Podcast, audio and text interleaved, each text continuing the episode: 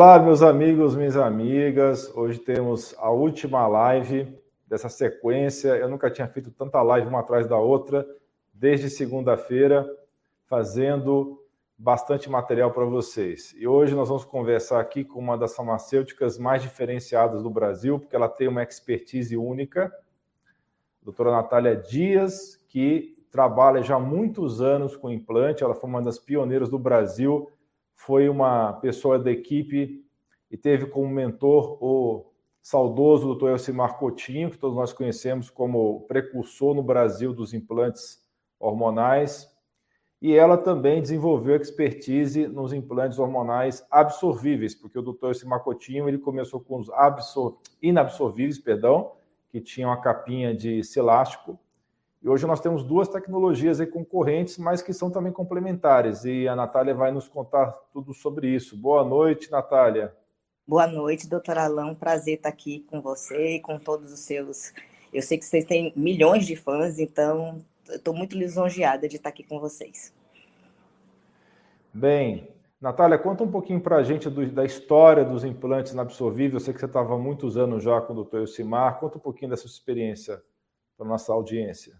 É, às vezes a gente tem a, a, impressão de que os implantes inabsorvíveis são novidade, né? As pessoas às vezes desconhecem essa forma farmacêutica, mas essa forma farmacêutica ela já foi criada desde 1957, ela já vinha sendo utilizada lá fora e foi trazida por Dr. Osmar Coutinho, que desenvolveu aqui o primeiro laboratório e assim com muita, é, vamos dizer assim, com muita é, sabedoria, né? Porque ele soube desenvolver de uma maneira é, assim eficaz, que trouxe o tratamento, levou o tratamento, a anticoncepção a tantas pessoas, assim, não só a, a parte, a, a, classe menos abastada, porque aqui em Salvador ele tem um centro é, de, de, de tratamento, de, de para fertilidade pra, e também para anticoncepção, como também hoje ele, ele, a gente pode dizer que o doutor Essimar Coutinho ele trouxe assim o tratamento de tantas doenças, tanto das mulheres como também para alguns homens, né? como no caso da reposição hormonal.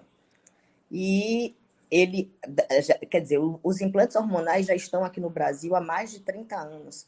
E hoje, ainda hoje, ainda se tem aquela, sempre aquela, aquela, aqueles mitos e aquelas verdades sobre o implante hormonal, mas que hoje já se sabe que é uma grande forma farmacêutica e um grande aliado assim em vários tratamentos, porque traz bem menos efeitos colaterais em alguns casos, e até a depender do manejo da dose, pode também trazer mais efeitos colaterais, como todo medicamento. Com certeza. Então, é, o que eu costumo falar para os meus pacientes é o seguinte: o martelo você pode usar para construir uma casa, ou você pode usar para matar uma pessoa. Exato. Né? Então, quando se discute que determinado objeto é perigoso, ou que determinado objeto deveria ser ou não banido, você nunca deve pôr a culpa no objeto, você deve pôr a culpa na pessoa que manuseia o objeto. Então, os implantes, para uma certa classe da população, ganhou uma notoriedade negativa. Por quê? Pessoas que só estavam pensando na parte da comercial divulgaram o método de maneira inadvertida, chamando de chip da beleza, e pessoas também que foram treinadas e que também não estudaram com afinco o tema, começaram a usar o, o método de maneira inadequada com efeitos colaterais. Nós sabemos que qualquer fármaco, qualquer tipo de remédio tem efeitos colaterais. Então, o mesmo remédio que salva é o que mata. Já dizia desde a época de Hipócrates, a diferença entre o remédio e o veneno é a dose. Exato. Então, houve vários casos aí de uso inadvertido, e a Natália pode até comentar algo a respeito, eu já vou dar a palavra para ela. E Mas a culpa é do, do método? Lógico que não. A culpa é de quem não soube utilizar. Mesmo pessoas que utilizaram corretamente, essas pessoas estavam na vigência, no risco de que pudesse acontecer um efeito colateral. Então, isso é uma coisa. Pode falar, Natália.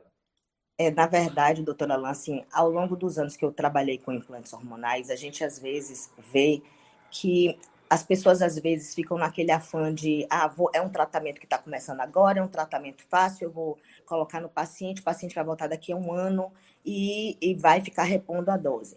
Só que, na verdade, é, a doutora Simacutinho até sempre dizia isso, no, no caso dos implantes, o menos é o mais. Ou seja, a gente tem que sempre tratar o paciente com a menor dose para depois a gente ir adequando ou nunca, nunca, jamais a gente deve começar de uma maneira sempre passando a dose máxima, por conta justamente desse de saber aprender esse manejo, né? Saber aprender a, a própria liberação daquele implante. Como a gente já disse aqui, o, o, implante hormonal é uma nova forma farmacêutica. E nem todo médico, infelizmente, ele domina ainda essa, essa própria equivalência de dose. Ou seja, se ele hoje usa um gel, se ele hoje usa um comprimido para oral, ele pode não ter a mesma liberação no implante de hormônio. Então, é, seja ele absorvível ou não absorvível, serão liberações diferentes. A própria, a própria forma farmacêutica entre absorvível e inabsorvível já tem uma diferença na própria liberação do hormônio. Então, é preciso realmente que se tenha, é, vamos dizer assim, um, um estudo maior, não só da parte hormonal, porque às vezes alguns médicos eles querem entrar na seara para fazer o uso do implante, mas sem fazer o domínio realmente de todo o, o feedback, de todas as, as, conversões de um hormônio em outro dentro do corpo, porque é, ele quer entrar, surfar naquela onda. Então, existe todo um processo. Realmente, os médicos têm que se, pre se preparar para poder dominar a técnica também de prescrever um implante hormonal. É, é aquilo, né? Quando a gente, vamos, vamos supor que antes você tinha o quê? Soluções. É, soluções, cremes, na época lá de 1900 e bolinha. Mas hoje, aí surgiram as cápsulas, surgiram os comprimidos recalados. Em cada um, houve um novo aprendizado do médico para a prescrição daquela, daquela forma, nova forma farmacêutica. E o mesmo tem acontecido com os implantes hormonais.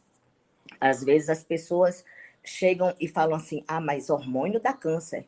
E hormônio não dá câncer. Hormônio é justamente uma substância que seu próprio corpo produz só que ele deixa de produzir por algum motivo, por alguma doença ou próprio, pelo próprio envelhecimento. O que é que está errado aí? É só o manejo de dose, que às vezes passa um pouquinho do ponto, ou então está trabalhando com a dose abaixo do que seria necessário. Mas quando se tem todo o conhecimento e o embasamento é, científico, a pessoa vai ter somente benefícios nesse tratamento. É, com certeza. Eu tinha uma professora americana, tinha não porque ela está viva ainda, coitada, uma tela ainda não. Mas essa, essa professora, ela tem um, uma frase assim muito simples né, em inglês, que a maioria das pessoas vão entender, porque é inglês básico, mas que é uma frase muito sábia, apesar de ser muito simples, né? Start é, slow, go slow. É, start, perdão, start low, go slow. Ou seja, comece baixo, vá devagar. Start low, go slow. Então, isso é uma premissa muito simples que a gente deve seguir. Então, você não conhece bem como é que essa pessoa responde aos hormônios, porque o hormônio é uma chave. Exato. Você pode conhecer a dose básica para aquela pessoa, aquele peso, aquele sexo, aquela altura, aquele momento da vida que ela está. Porém, às vezes o receptor daquela pessoa responde de uma forma diferente do receptor de outra. Então, é interessante que você comece com doses mais baixas, né? E talvez até fazer uma, uma prévia com outro método que sai rápido do organismo, um gel transdérmico, outra forma. E aí você entende mais ou menos como a pessoa é e você fica assim com uma informação mais útil para você poder trabalhar dentro dos implantes. Qual é a grande vantagem dos implantes hormonais? A pessoa não precisa lembrar de passar e a liberação desses implantes geralmente é uma taxa contínua diária. Lógico que tem algumas oscilações, no começo pode liberar um pouco mais, depois pode ter um platô, depois pode cair, mas a gente tem uma liberação mais programável desse hormônio do que seria um transdérmico, que eu já vi muitas e muitas, ao longo de tantos anos aí que eu trabalho com os hormônios, eu já vi inúmeras variações. Tem pessoas que absorvem muito bem e outras pessoas que absorvem muito mal e também tem a ver com a técnica que se aplica o gel, tem a ver com a área que você aplica, tem a ver, é, inclusive, com outros hormônios que essa pessoa tem no organismo que possam estar equilibrados ou desequilibrados, porque o cortisol, por exemplo, influencia muito no receptor, né? De, de tanto de vitamina D quanto o receptor de testosterona. Então, se você está com o cortisol todo bagunçado, vai ter uma resposta diferente. Se você está com hipo ou hipertiroidismo, já vai mudar a resposta. Tem uma correlação muito íntima entre hormônio tiroidiano e progesterona, por exemplo. Tá? Então, a gente tem que levar tudo isso em consideração na hora de você definir uma dose. Então, por isso que na minha pós nós temos aqui essa pessoa extremamente preparada, tanto na teoria quanto na prática. Pouquíssimas pessoas no Brasil têm essa expertise. Eu fiz questão de chamá-la para a pós, para preparar os profissionais da área de saúde para entender melhor o método, né? Em vez de ficar, ah, não, porque é chip da beleza, aí a sociedade A, não vamos falar aqui o nome da sociedade, mas tem umas duas sociedades aí no Brasil de médicos, né? De especialidade médica que condena o uso de tal substância no implante. Não condena porque não conhece. Se conhecesse melhor, não condenaria. Eu até digo que é mais fácil você negar quando você não conhece, né? Do que você ir realmente estudar e ver as possibilidades que essa substância vai trazer. E assim, uma das coisas que hoje a gente tem assim é que você pode associar duas formas farmacêuticas, como, como você mesmo está dizendo aí, eu posso estar tá usando primeiro o gel e depois eu, eu usar o implante hormonal, para justamente eu chegar a um, um tratamento mais confortável possível para aquele paciente. Então, antigamente se pensava, ah, os implantes hormonais inabsorvíveis, eles são a concorrência dos implantes hormonais absorvíveis. Os dois têm, o, no caso, o lado bom e o lado ruim. Por incrível que pareça, o lado bom e ruim de, de cada um é muito característico, doutora Alain. Veja só, e bem, bem específico para cada um. Qual é a grande vantagem de se colocar um implante inabsorvível. Você pode tirar no momento em que o paciente disser: Ah, eu não tenho mais interesse em manter esse tratamento.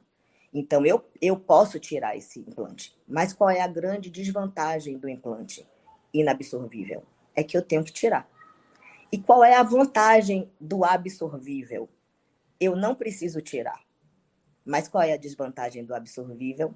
Se eu quiser tirar, eu não posso tirar. Então, o, o médico ele tem que fazer a escolha de maneira, por exemplo, a ele usar as duas formas farmacêuticas que serão maravilhosamente usadas juntos. Por exemplo, no início de um tratamento de reposição ou, ou de próprio tratamento de uma doença, eu posso começar com os implantes absorvíveis, que têm uma duração menor, né? Os, os inabsorvíveis eles têm em média um ano dentro do corpo do paciente, fazendo lá a liberação por difusão, mas eu posso usar, no princípio, o, o absorvível, fazer uma concentração naquele tecido, ou seja, uma saturação naquele tecido, e só então eu entrar com o implante inabsorvível para que ele mantenha aquele platô da minha faixa ótima.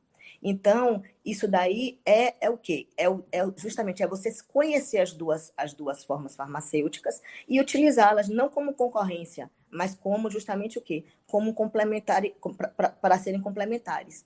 E isso daí vai fazer com que o paciente ele tenha um menor efeito colateral e até mesmo uma maior adesão àquele tratamento. Porque o, o, o paciente que chega para colocar um implante e ele começa a ter vários efeitos colaterais, seja por uma, super, uma supradose ou uma subdose, ele não vai querer mais voltar ele vai dizer: ah, eu detestei o implante, ah, porque meu cabelo caiu, eu tive acne, mas ele teve justamente o quê? Os efeitos colaterais causados não por, por, porque ele estava ou numa superdose ou numa, numa subdose.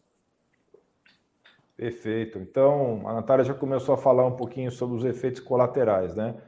Então, você quer descrever rapidamente, Natália, os tipos de hormônio que você trabalha, que você tem experiência, as principais vantagens e as desvantagens dos efeitos colaterais?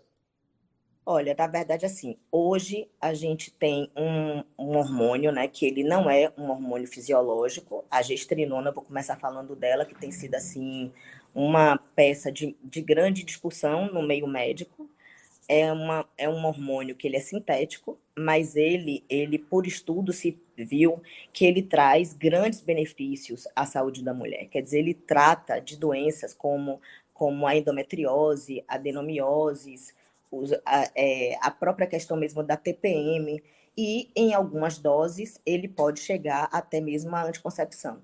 Então, é, a gestrinona ele tem um grande benefício de também fazer com que a mulher ela ganhe massa óssea, né? Ela vai ganhar massa, massa, massa magra também, até por uma questão de, vou dizer, porque às vezes as pessoas pensam em massa magra na questão de ficar turbinada, de virar uma pessoa malhada, mas não, na verdade, a gestrinona quando ela faz isso, doutora Alain, ela protege o osso da mulher. E o que a gente pode dizer é que não adianta colocar uma gestrinona, como você falou aí, do, da, do chamado chip da beleza, que é um termo que a gente que trabalha com implante, a gente abomina, porque isso daí vulgariza a forma farmacêutica, isso daí tira realmente o mérito da forma farmacêutica, que é de um tratamento sério e que pode trazer benefícios à saúde da mulher e, e fazer com que a mulher volte a ter uma vida saudável porque quem tem endometriose sabe o quanto isso é limitante para aquela mulher. E ele traz alguns efeitos colaterais que nada tem a ver com a beleza. Ou seja, o cabelo ele pode ele pode cair em ter a queda capilar? Tem. Não é que eu vá ficar careca, mas existe a queda de capilar em algumas mulheres? Existe. Existe também a, a oleosidade da pele aumentar? Existe. Existe a acne, também algumas mulheres também têm. Eu não vou dizer que em todas vai haver esse tipo de efeito colateral, mas em alguma parte sim. E é por isso que usar esse termo chip da beleza, que dá a impressão de que eu vou colocar um chip em mim, e que as pessoas até acham que é um chip mesmo. E quando você apresenta o implante e fala, ah, é assim, esse tubinho, quando a pessoa coloca, ela acha que ali está resolvido. Eu não preciso mais ir para uma academia, eu vou estar totalmente é, uma, uma deusa. E não existe isso daí. Na verdade, até quando se coloca um implante de gestrinona, pede que aquela mulher ela tenha justamente hábitos saudáveis, que ela se exercite para que você tenha realmente a liberação da gestrinona da maneira mais plena e, e mais benéfica possível àquele tratamento. Nós também trabalhamos também com a testosterona, que também é usada também em mulheres, assim como também nós temos também o tratamento também do hipogonadismo nos homens, a própria andropausa masculina, que poucas pessoas falam, a gente fala muito em menopausa, mas nós não falamos da andropausa, que também traz tanto desconforto ao homem. Temos o estradiol, que muitas vezes esses hormônios, eu estou falando dos hormônios dos inabsorvíveis, esses, esses, esses implantes, eles podem ser usados também concomitantemente, né, para poder formar justamente uma tríade de tratamento, ou podem ser usados, a depender do caso, de cada caso, isoladamente. Então, eu estou falando desses hormônios aqui agora dos inabsorvíveis, que também estão também nos absorvíveis, e os absorvíveis têm uma gama muito maior muitas outras substâncias que podem usar, ser usadas para justamente complementar ou mesmo é, ajudar naquele tratamento. Perfeito. Então, é muito importante as pessoas entenderem que os hormônios são sinalizadores, são mensageiros. E se essa pessoa tiver maus hábitos de vida, se ela estiver acima do peso, se ela não faz atividade física, se ela não toma água adequadamente, se ela estiver inflamada com alimentos inflamatórios, dormindo mal, estressada, esses hormônios vão agir de uma maneira inadequada. Eles são mensageiros. E para você ter uma mensagem bem recebida, você precisa também ter a pessoa que está recebendo a mensagem precisa estar com os ouvidos limpos, né? Se os ouvidos estiverem sujos, ela pode entender errado, que nem a velhinha lá da Praça Nossa lá, não é verdade? Exato, doutora Alain, até agora, em julho agora desse ano, surgiu um, um artigo que falava justamente isso, é, a respeito, por exemplo, de homens que eles dormem muito pouco, eles têm um, um, um nível de oxidação muito grande no corpo, né? Além de tudo, eles têm um sobrepeso, e se viu que a testosterona nesse homem também era baixa. E isso daí fazia com que ele ficasse muito exposto a ele desenvolver um diabetes tipo 2 então, com o uso da. Com a, o, o, bom hábito, né, no caso, dormir, dormir a quantidade de horas necessárias, o não uso também das estatinas, né, que é, que é o remédio que as pessoas tomam para abaixar o colesterol. Então, isso daí tudo, essa, essa, essa, esse conjunto de fatores de maus hábitos, de uso de algumas substâncias opioides, o etilismo, é, o não dormir direito junto com a queda da testosterona, fazia com que aquele, com aquele homem é, tivesse uma margem de exposição, muito, uma margem de chance muito maior de desenvolver o diabetes tipo 2. E que quando se associou os bons hábitos de saúde a também reposição da testosterona, se viu que até quando era recém-diagnosticada o diabetes tipo 2, se conseguia reverter o quadro. Então, tudo depende também da, da própria é, fidelidade do paciente ao tratamento e a bons hábitos de vida. Com certeza. Então, tem esse aspecto aí. E realmente você não pode mexer com hormônio, uma pessoa que está muito inflamada, oxidada, e você não trabalhou o estilo de vida da pessoa, porque sim, essa pessoa vai ter uma resposta inadequada ao hormônio e vai culpar o método, ou vai culpar o hormônio específico, pelo falta de sucesso que ela vai ter, quando na verdade houve uma falta de orientação para essa pessoa. A Natália falou muito bem aqui, não existe uma mulher que coloque um implante de gestrinona que vai virar uma mulher toda saradinha, sem fazer absolutamente nada, sem cuidar da alimentação, sem cuidar do sono, sem cuidar da hidratação, sem cuidar da atividade física. Então, eu já vi vários casos, Natália, e você com certeza deve conhecer também, de pessoas que tomaram, às vezes, uma dose, um quarto da dose que eu já usei, por exemplo, de testosterona, e tiveram uma pancada de efeito colateral que eu nunca tive com uma dose muito mais alta. Por quê? Exato. Porque a pessoa simplesmente não, não, não tinha hábitos bons, né? E aí a pessoa não, não, não metabolizou esse hormônio da forma adequada. Exato, doutor. Assim, é uma das coisas que a gente que a gente sempre tem dito quando a gente conversa com os médicos. Eu sou farmacêutica e tenho tido assim a felicidade de participar de alguns cursos falando justamente sobre a forma farmacêutica do implante hormonal. E assim, uma das coisas que a gente sempre fala é que o implante ele não é um milagre. Né? Ele não vai ser colocado subcutaneamente e vai transformar a vida daquela pessoa. Então, muitas vezes a pessoa chega lá com um sobrepeso tão grande que não vale a pena colocar o implante. É melhor que ela comece a primeiro ter bons hábitos para só então ela colocar o implante, até porque para evitar os efeitos colaterais, porque numa pessoa com sobrepeso muito grande, a gente também tem efeitos colaterais mais severos. Então, quando ela se compromete a um estilo de vida mais saudável, com certeza o tratamento flui de uma maneira muito melhor. E, e com isso daí ela vai ter, vamos dizer assim, vamos, vamos dizer que ela vai ter mais satisfação no que ela tem na, na sua vida. Com certeza. Então, você que é profissional da área de saúde, que está acompanhando essa live, você que está acompanhando, que é fã do canal, que gosta das minhas redes sociais, você deve conhecer alguém da área de saúde, um médico, dentista, farmacêutico, fisioterapeuta, que tem interesse em aprender sobre medicina funcional, integrativa e estilo de vida. Então, Divulgue essa live, seus contatos aí da área de saúde, se você não for da área de saúde, para que você conheça essa pós-graduação, que eu estou juntando alguns dos melhores profissionais de saúde do Brasil para compor aqui, sobre saúde masculina, nessa né, visão funcional, integrativa e de estilo de vida. Nesse QR Code que você está vendo na sua tela aí, para quem está no Instagram não está vendo, porque a tela é reduzida, está um QR Code para você entrar no grupo do WhatsApp. Para você ter acesso vitalício a essas lives que nós estamos fazendo essa semana, porque as lives dessa semana, com muito conteúdo riquíssimo. Segunda-feira foi com o doutor Ícaro sobre hábitos saudáveis de vida. Na terça-feira conversamos com a doutora Leandra de Sá, também excelente farmacêutica. Na quarta-feira com o doutor Gilberto Koseginski, que é um excelente médico também, com uma formação parecida comigo, mas também tem medicina esportiva e canábica no seu currículo. E hoje falando com a Natália Dias, como eu falei, uma pessoa extremamente bem formada, com expertise em implantes, uma farmacêutica muito formada, muito bem formada nesse assunto. Então, para você ter acesso vitalício a essas quatro lives, você precisa se inscrever através desse QR Code, você vai ter acesso ao grupo de WhatsApp. E eu vou colocar aqui também no chat para vocês o link para a pré-inscrição desse curso que vai sair em abril do ano que vem. Deixa eu achar aqui o link.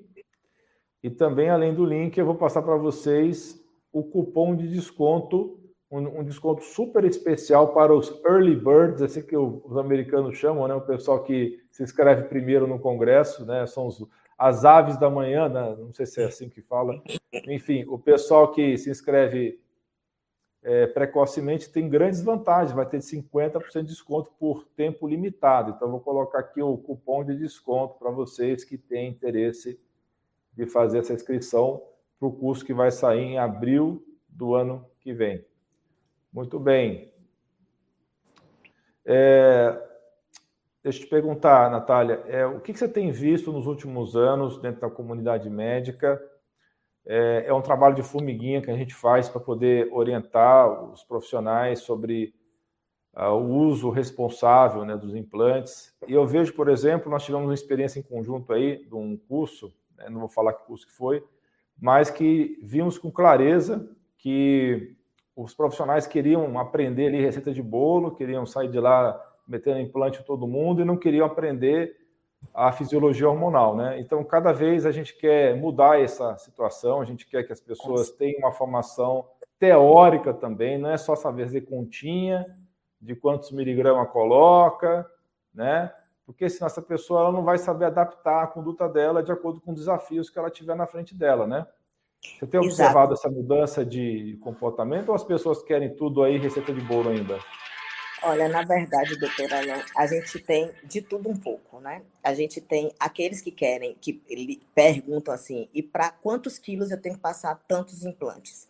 Sem pensar que a gente tem que ter toda uma anamnese daquela, da, daquele organismo, qual o nível é oxidativo daquele organismo, qual o estilo de vida daquele paciente, como também, assim, hoje eu já vejo também uma mudança que uma, um grande número de, de médicos hoje já procuram, já estão, tipo assim, vendo quais são os artigos, querendo realmente é, conhecer a parte da fisiologia para só então começar a entrar realmente em implantes hormonais. É um, é, eu vou dizer que é um, assim, eu diria que haverão grandes mudanças na, na, na, na indústria farmacêutica, no, na própria parte da medicação, em forma de implantes hormonais e implantes de outras substâncias, porque graças a Deus, hoje, é, devido aos, aos implantes absorvíveis, a gente pode dizer que a gente tem uma gama muito grande de, de substâncias que vão fazer, que não só de hormônios, mas também outras substâncias, e que é, vai ser realmente o caminho do futuro farmacêutico. Ou seja, nós hoje temos uma forma farmacêutica que ao ser colocada no corpo humano, ele não vai ter uma dupla passagem pelo fígado, quer dizer, já, sobre, já não sobrecarrega tanto aquele fígado. Ele vai ter, se tiver um bom manejo, que aí é que está o X da questão, é o médico dominar essa forma farmacêutica, prescrever essa forma farmacêutica, como muitos prescrevem de uma maneira maravilhosa, que a gente vê a, a, o paciente assim mudar totalmente. A, a, gente vê o quadro do paciente melhorar em 100%, de a gente ver mulheres assim dizerem eu sou grata, eu sou antes da gestrinona e pós-gestrinona na minha vida, por uma questão justamente de, de não ter a, a endometriose tão limitante, outras doenças mais. E a própria questão mesmo da anticoncepção, que a, a, mulher, às vezes, ela esquece a pílula, e que hoje, quando a gente coloca anticoncepção em, em implantes hormonais, ela está livre por um ano de, dessa, dessa questão da própria pílula, sem tantos efeitos colaterais. Então, hoje eu digo que os médicos que realmente eles têm essa ferramenta para mais um apoio, mais um tratamento, mais uma forma dele atingir, porque nem todos serão contemplados com essa forma farmacêutica, porque nem todos se adaptam, se adaptam como em qualquer outra forma farmacêutica, mas a grande maioria consegue. E eu te diria assim, hoje a gente está vendo esse tipo, esses dois tipos de implantes, amanhã ou depois haverão outros, e isso daí é o, é o normal de, da, da, própria evolução mesmo da indústria farmacêutica, da indústria de manipulação, por, da, da, da, farmácia de manipulação, porque é justamente fazer com que aquele, aquela forma farmacêutica seja confortável, trazendo alguns efeitos colaterais, haverá sempre substância, seja medicamento, até chá, se a gente beber muito, vai ter efeito colateral. Mas trazendo conforto àquele paciente e, claro, se eu, se eu só coloco uma vez ao ano, se eu coloco uma vez a cada quatro meses, uma vez a cada seis meses, com certeza eu vou, vou me fidelizar aquele tratamento. Não vai ser uma questão de esquecer ou de ter ficado grávida porque esqueci uma pílula. Então, isso daí a gente tem que ver que é um, é um passo mais que a farmácia tem dado, a, a parte farmacêutica, a forma farmacêutica tem dado. Com certeza. É, eu queria que você comentasse um pouco, Natália, já que o nosso curso é sobre medicina de saúde masculina, E a gente tem utilizado também a gestrinona em alguns casos para homem também, tá? tanto pelo fato da gestrinona ajudar a liberar mais testosterona livre. E eu queria que você falasse um pouco sobre a sua experiência nessa aplicação específica junto com a testosterona para homens. É, na verdade, a gestrinona e a testosterona, elas competem pelo mesmo sítio, né, os, os receptores. Então, quando se usa a gestrinona no homem, principalmente aqueles que precisam ter uma testosterona livre em maior, em maior quantidade, é bom até a gente, às vezes, é, pensa, alguns estudos mostravam antigamente que é, a testosterona até 350 era considerada normal, abaixo de 350 ela era considerada, é, aí sim seria um, um hipogonadismo. Hoje tem se mudado esses, esses, esses marcadores, esses valores, né? Na verdade, hoje se considera que abaixo de 460 o homem já está exposto a algumas, alguns, alguns é, enfermidades, como eu falei aqui, a diabetes tipo 2. E é, o uso da gestrinona mantém a testosterona livre por uma questão da, testa, da, da gestrinona, ela ela ocupar justamente o receptor também da, da, da testosterona. Então, com isso daí, eu fico com a testosterona livre circulante no corpo.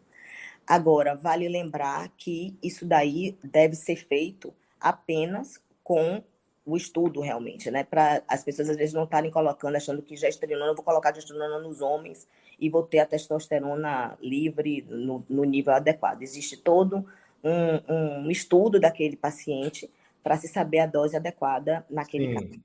Até porque a gestrinona pode causar edema de extremidades, a gente tem que tomar todo esse cuidado. Exatamente.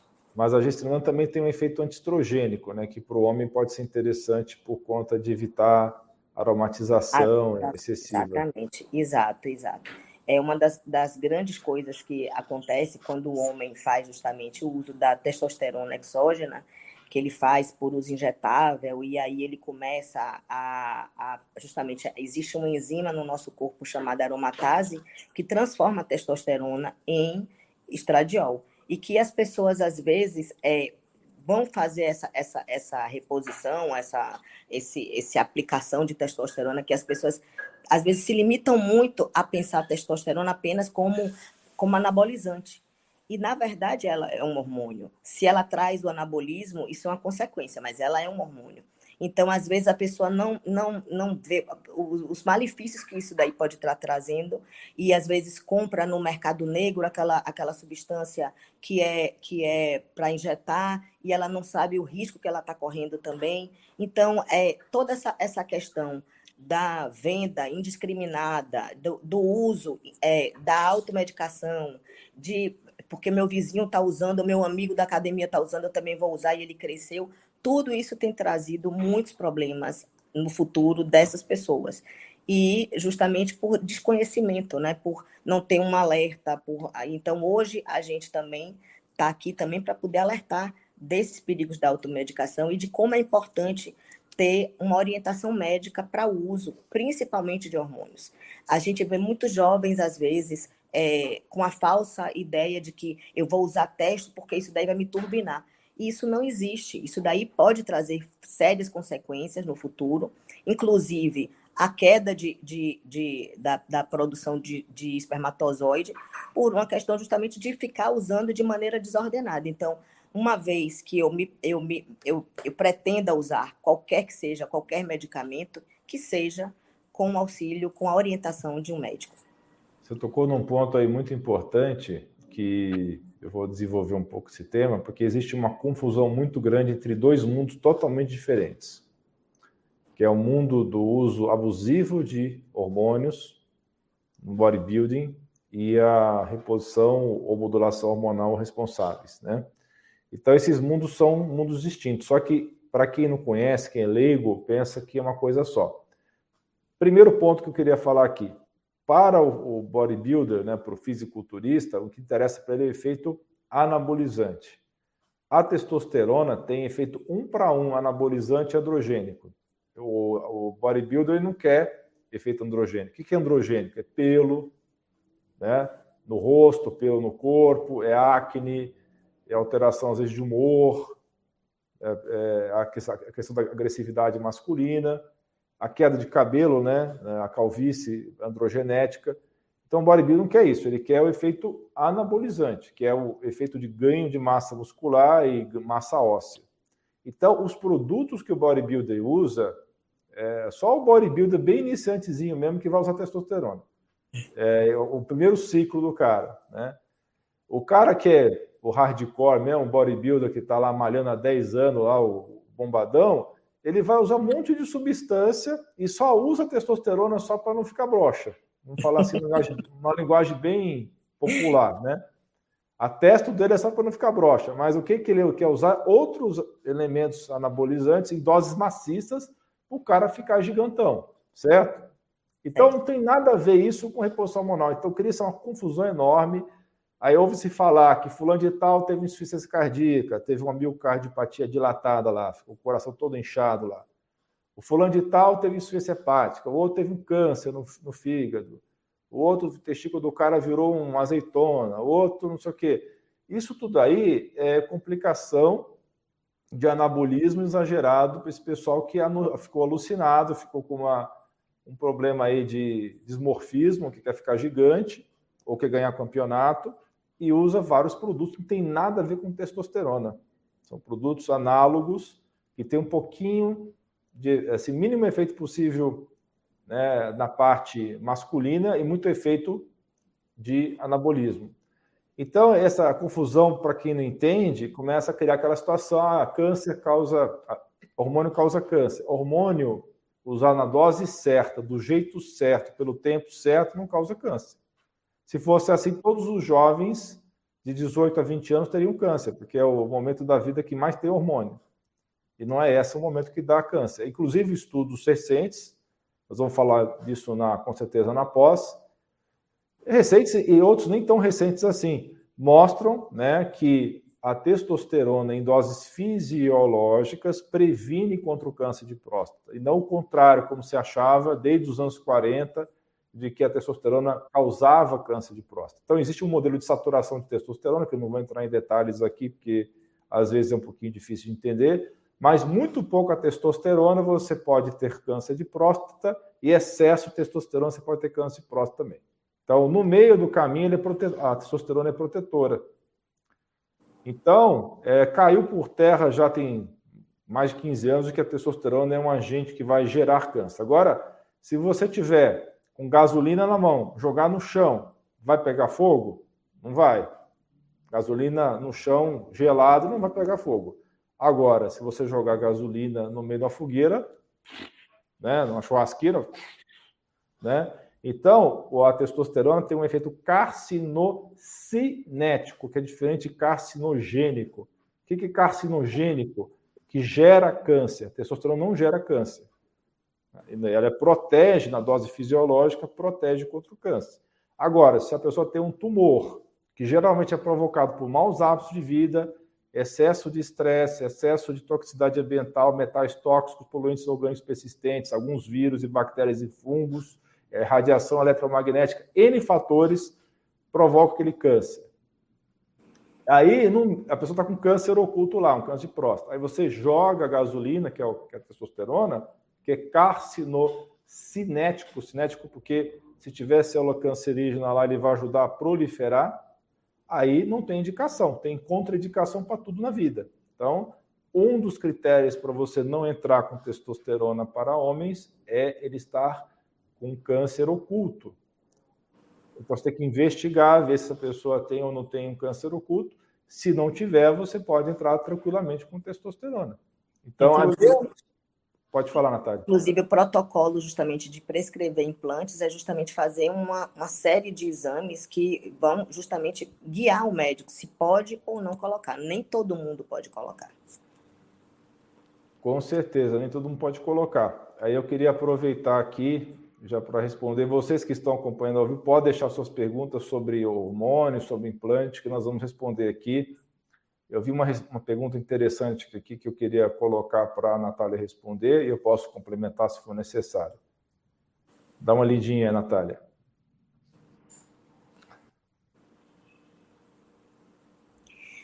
Olha só, aí a gente, é, o médico, na verdade, ele vai, vai é, é Auristela.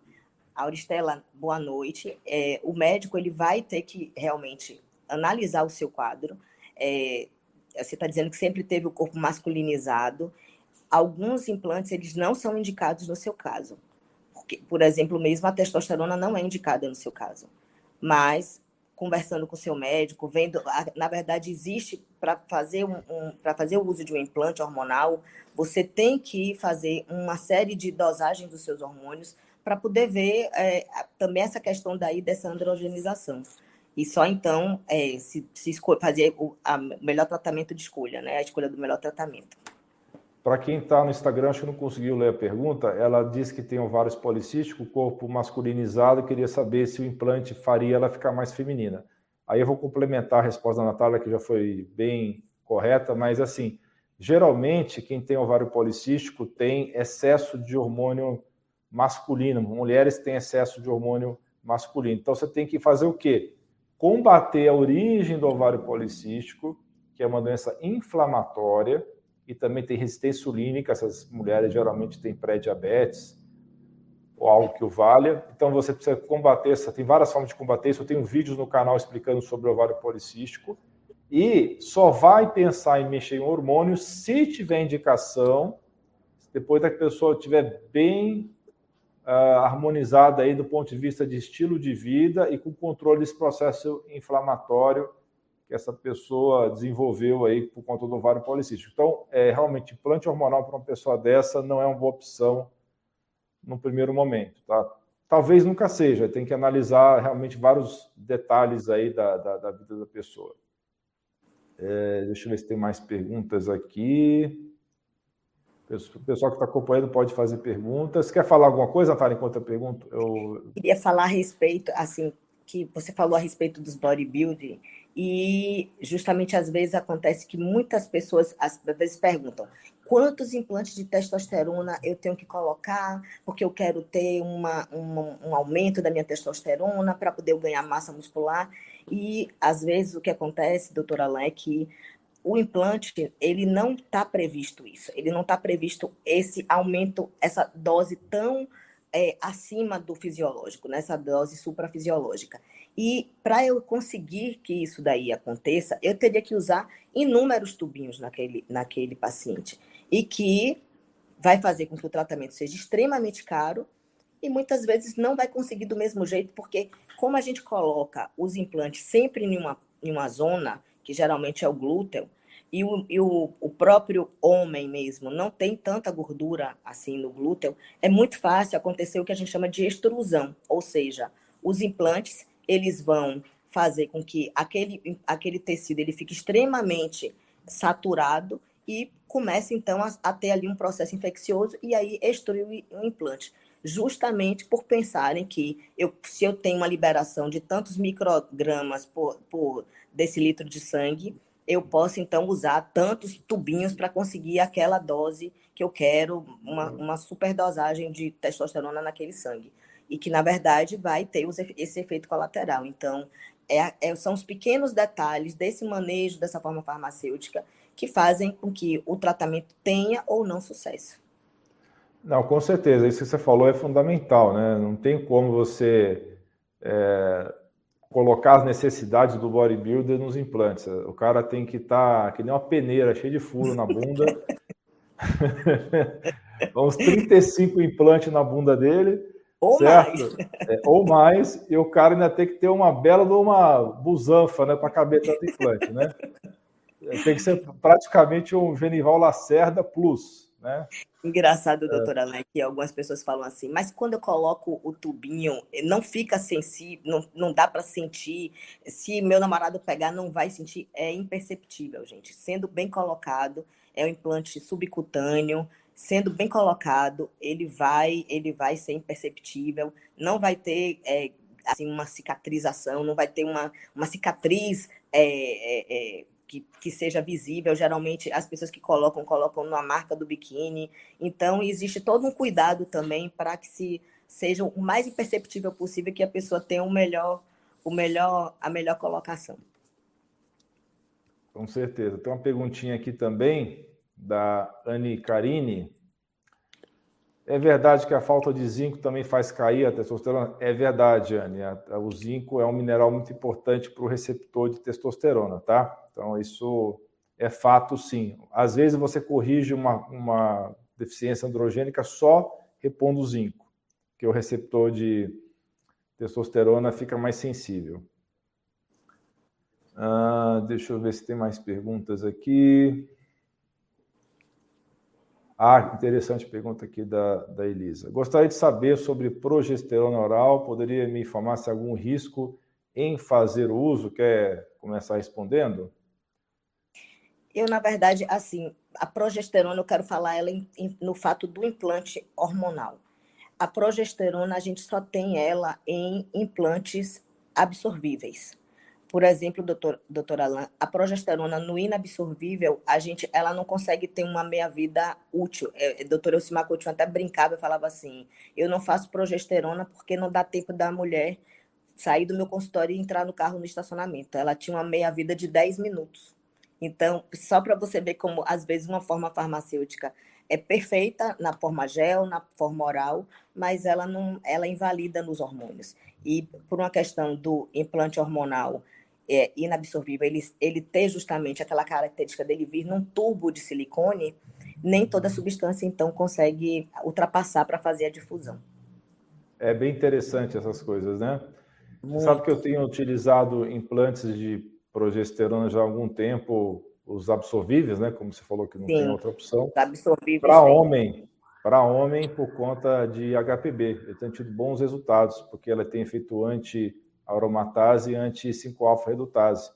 Uhum. As duas enzimas, porque o problema do HPB é justamente a proliferação acontece tanto pelo estrogênio quanto pelo DHT. Então você bloqueia essas duas vias. E também tem utilizado muito implante de NADH para pacientes com déficit cognitivo, tem tido bons resultados também. Até tem uns, uns resultados preliminares aí que eu acho que eu vou publicar. Maravilha. É, tem tido experiência com NADH também, implante absorvível? Absorvível, absorvível. É, eu, eu, inclusive, eu usei já, eu sou usuária dos implantes, sou defensora, porque eu vejo o benefício. E, assim, eu usei e percebi, assim, uma mudança realmente. Eu fiquei muito mais ativa, assim, eu, eu uso a gestrinona há já alguns anos, e, assim, eu noto em mim que quando eu usei a gestrinona associada ao NADH, eu senti ainda um, um, vamos dizer assim, uma melhor performance, de ter mais energia, de dormir melhor. A minha memória ficou muito melhor. E assim, a gestrinona, além dela me fazer ganhar, eu tenho a gente a mulher que tem gestrinona, ela assim, ela ela tem realmente uma força maior, um tônus muscular maior. E, além disso, o ganho da massa óssea. Quer dizer, eu, eu sou filha de uma mulher com osteoporose e que já era esperado que eu tivesse, inclusive assim, porque eu sou menor do que minha mãe. E que as minhas médicas falavam: olha, é, é capaz, a gente vai ter que fazer sempre um, um uma, uma é, vamos dizer assim, um acompanhamento para que você não tenha a osteoporose que sua mãe tem e que eu não desenvolvi por conta disso. Assim, não houve nenhum momento eu já tenho hoje 50 anos e eu não tenho nenhum, nenhum, assim, nenhum, nenhum da, dos meus exames foi diagnosticado, nem mesmo a osteopenia. E que, assim, eu, eu acredito que seja a gestrinona que tenha feito isso, porque justamente eu já me, me cuido com a gestrinona há alguns anos. E assim, sim, assim eu, hoje posso lhe dizer assim que eu, eu não, não sei se como é que vai ser minha vida se a gestrinona acabasse é, é, bom não ter uma guerra muito longa aí, senão não, a Natália vai, ela vai ir lá para a Ucrânia pegar esse homem. Não, é engraçado que quando teve a pandemia, e assim, um dos grandes, um dos grandes produtores da gestrina, nós estão todos lá na China, né? Infelizmente, assim, a gente pode dizer que a questão, a indústria farmacêutica italiana, que era uma indústria farmacêutica assim, maravilhosa, a indústria também da, da, da Índia, elas estão sendo assim, vamos dizer assim, realmente sufocadas pela China, porque a China hoje, a gente pode dizer que ele não tem uma política como os outros países têm, justamente de, de, de preservação do meio ambiente, de respeitar todas as, as normas de emissão de gases. Então, a indústria chinesa continuou crescendo e, e as, as demais indústrias estão realmente diminuindo. Então, quando disseram que teria, estava tendo uma pandemia e que tudo estava sendo bloqueado, eu só pensava na gestrinona, vou lhe ser bem franca. não como não como farmacêutica fazendo para os outros, para mim. É foi o meu medo. É, é uma boa essa daí. A Elisa, respondendo a Elisa, progesterona oral, eu tenho experiência boa com progesterona oral, Elisa, e ela é bem segura, né? Obviamente nas doses corretas, né? E ela é muito boa para você tomar na hora de deitar, porque boa parte dela vai ser transformada pela primeira passagem hepática em alopregnenolona. Esse metabólito é um metabólito bom porque ele é um agonista GABA, ele acalma o cérebro. Então, é, é, ela tem alguns riscos, mas via oral geralmente é muito bem é, tolerada se a pessoa estiver usando doses corretas, estiver com o metabolismo minimamente aí nos conformes, né? A Auristela está perguntando quais são os profissionais que podem fazer o curso. Todos os profissionais da área de saúde, tá, Auristela? Eu estava pensando que seria só médicos, mas estamos abrindo para todos os profissionais de curso superior na área de saúde, tá? Bem, vamos lá se eu, ver se eu acho mais perguntas aqui.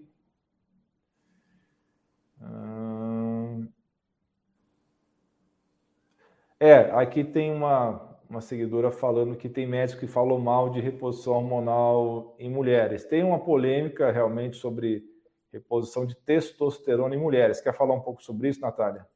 Na verdade, assim, doutora Alain, eu, eu vejo que algumas mulheres, justamente por uma questão de pensar que a reposição hormonal vai me dar câncer, então não vou repor, não vou repor o hormônio porque eu vou ter câncer. Então, às vezes, ela, ela perde a janela da reposição hormonal, porque os receptores dela vão, vão diminuir a um ponto tal que não vai adiantar eu fazer a reposição hormonal. Então, nada como a pessoa não ficar só presa a algumas informações, a alguns fake news. O ideal é que se converse com seu médico, principalmente, e se, e se houver dúvidas, procure uma segunda opinião, ouça uma terceira opinião, para que justamente se faça a melhor. Porque eu te digo assim: uma mulher que, que vai entrar na menopausa, que até, até já me disseram isso, que a, menopausa é menos pior do que a, a, a pré-menopausa. Então, as, as pessoas, então, às vezes vão passar aquele período tão sofrido que poderia ser de uma maneira muito mais confortável ou até mesmo sem tantos efeitos colaterais. E, é, no caso, a, testosterona para mulheres, se sabe que ela, inclusive, ela é também, ela também protege a mulher de alguns tipos de câncer. Então, tudo é. Hoje em dia nós temos uma série de artigos que provam isso. Já, isso daí não é uma coisa que estamos falando aqui como, como ah, estou falando, criando isso. Existem estudos que comprovam que a testosterona, ela, como o doutor Alan falou aqui, usada da maneira adequada, sob orientação médica, na dose adequada, ela na verdade ela protege, inclusive, ela protege a mulher também de problemas cardíacos. A falta da testosterona, a queda desses hormônios no nosso envelhecimento é que vai fazer com que a gente fique exposto a uma série de doenças. Aí, e realmente, quando você, você está fazendo aquela reposição em doses fisiológicas, você faz com que todas essas doenças, ou, ou mesmo esses efeitos que o próprio envelhecimento traz, esse desconforto, desapareçam. Sim, isso é uma grande polêmica, porque tem algumas sociedades aí de médicos que condenam o uso da testosterona em mulheres porque é, não teriam estudos suficientes. Mas os estudos que eu conheço sobre esse assunto mostram que a testosterona na dose correta tudo em excesso vai fazer mal. Você não quer virilizar as mulheres, não quer que ela tenha hipertrofia clitoriana, que ela tenha é, outras alterações. Então, a gente tem que trabalhar com doses fisiológicas, ok? Então, assim, melhora tremendamente a qualidade de vida da mulher, a testosterona usada de maneira responsável.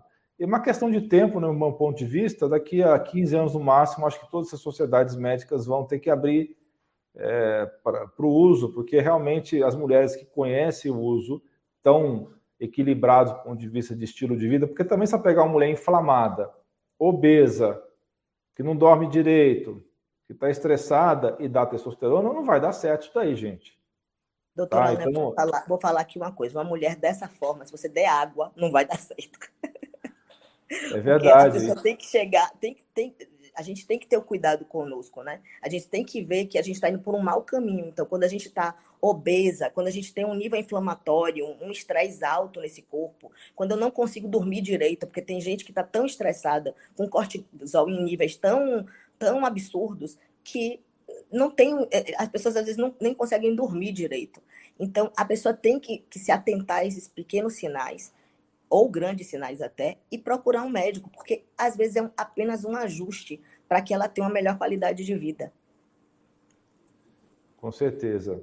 Estão perguntando aqui como saber se tem um câncer oculto. Nem sempre é simples, Regina. Às vezes pode ser necessário vários exames, tá? No caso do homem, né, que é o assunto principal aí da live, o marcador principal é o PSA, que é muito falho, né? Mas se você tem um homem já que o PSA está subindo aos pouquinhos, você está desconfiado, ou o toque retal dele está alterado, hoje você tem um recurso da ressonância nuclear magnética multiparamétrica de próstata, que você consegue identificar alguma lesão que pode ser a probabilidade baixa ou alta de ser maligna e em alguns casos pedir biópsia, tá?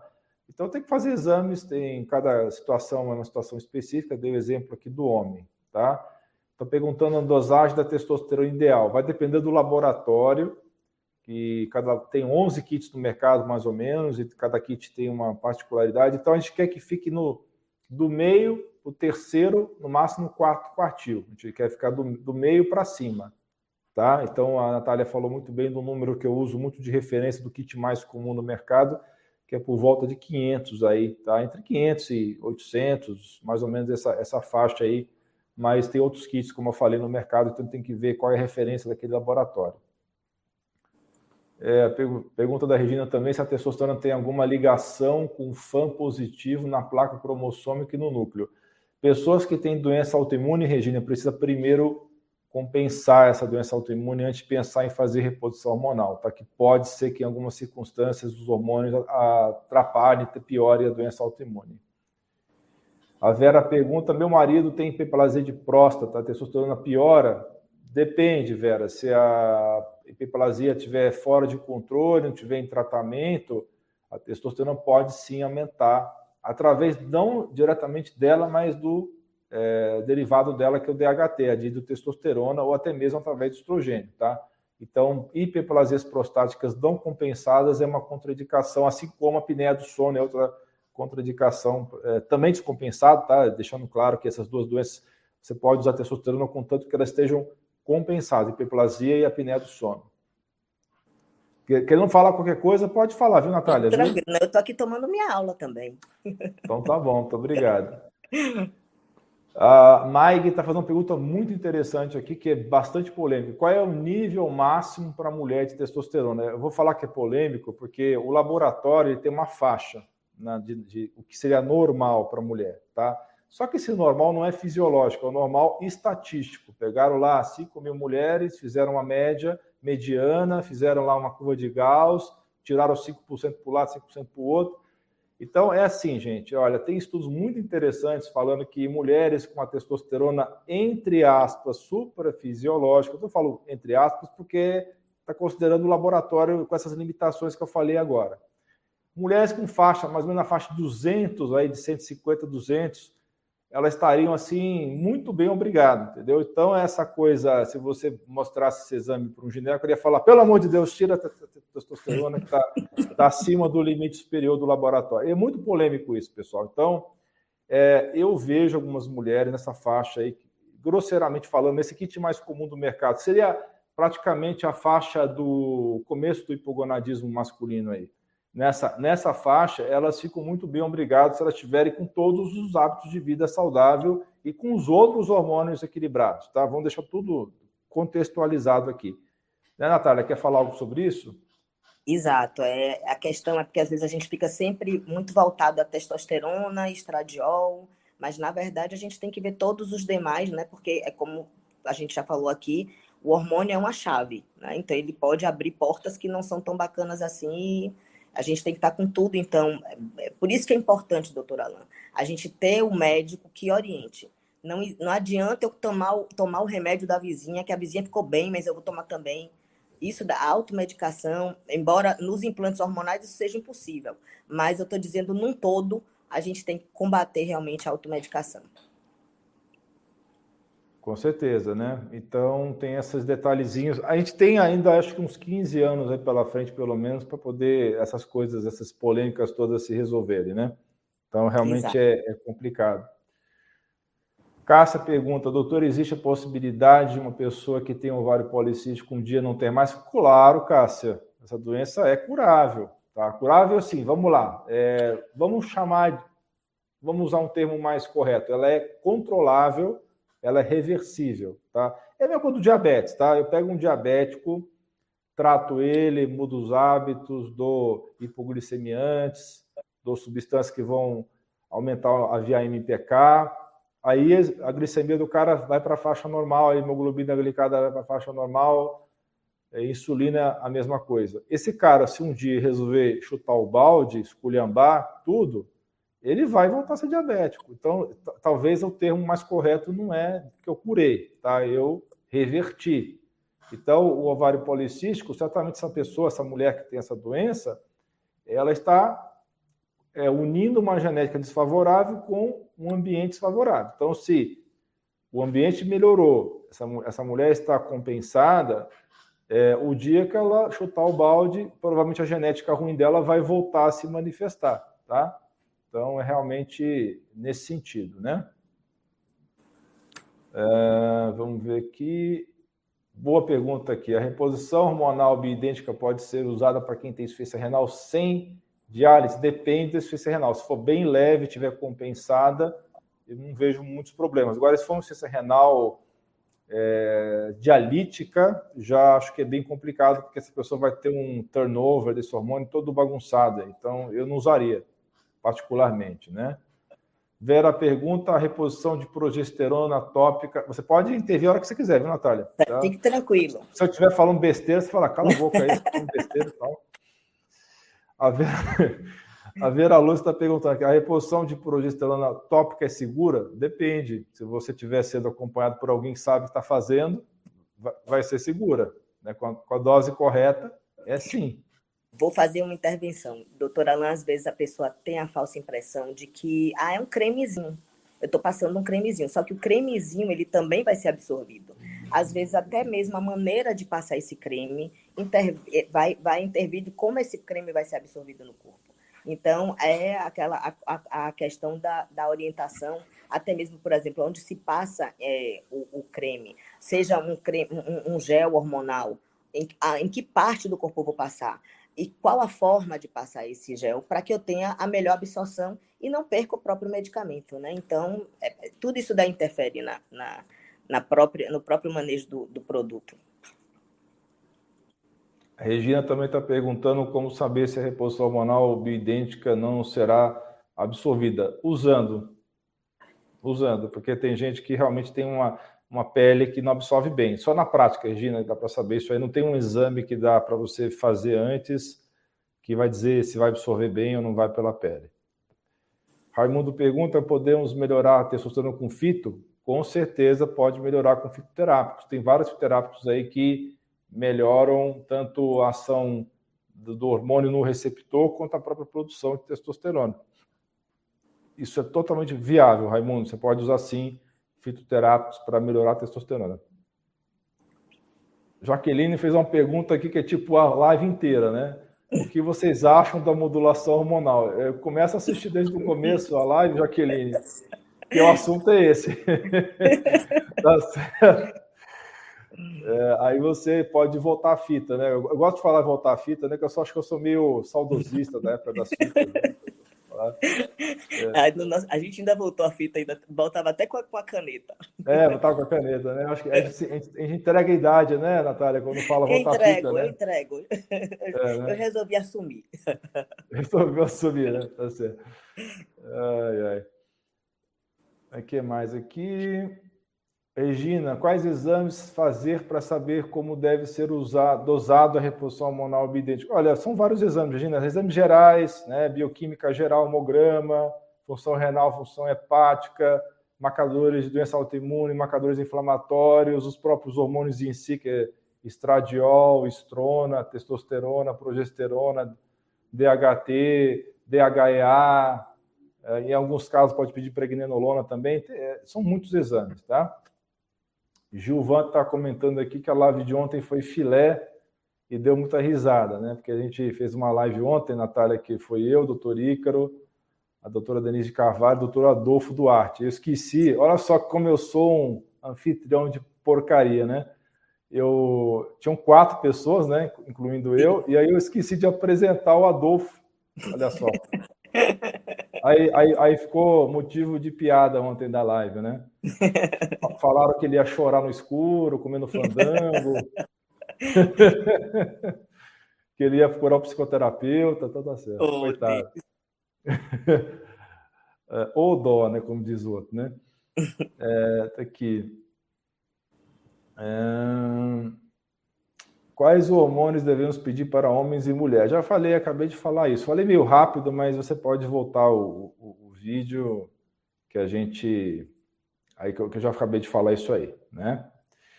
Muito bem, que estamos com uma hora e seis minutos, né? É, Natália, é, eu queria que você falasse aí as suas últimas palavras, os seus últimos recados. Vamos, vamos divulgar a sua rede social, né? Deixa eu colocar aqui na tela do pessoal o seu arroba. Sigam a doutora Natália Dias, farmacêutica.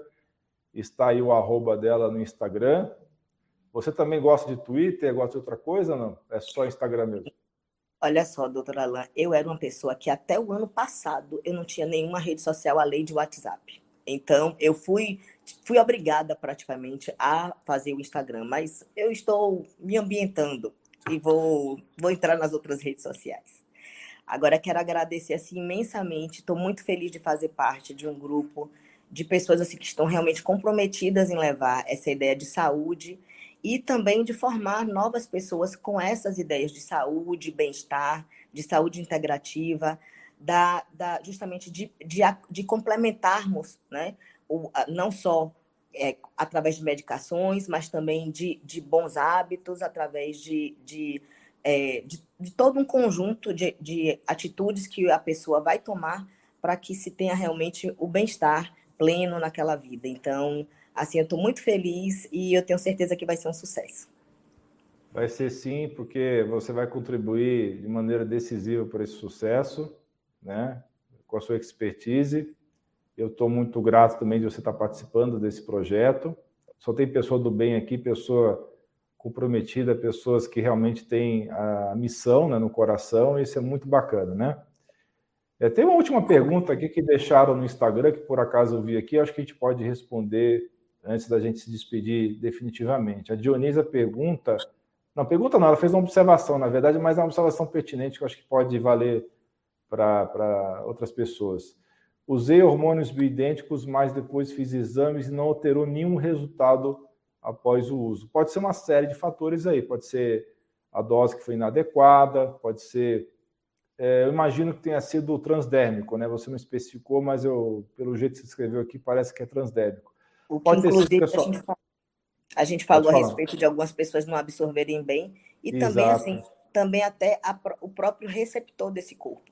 Às vezes a pessoa demorou um pouco além de fazer essa reposição hormonal e os próprios receptores diminuíram. Então tem que haver realmente um ver o que, que realmente aconteceu.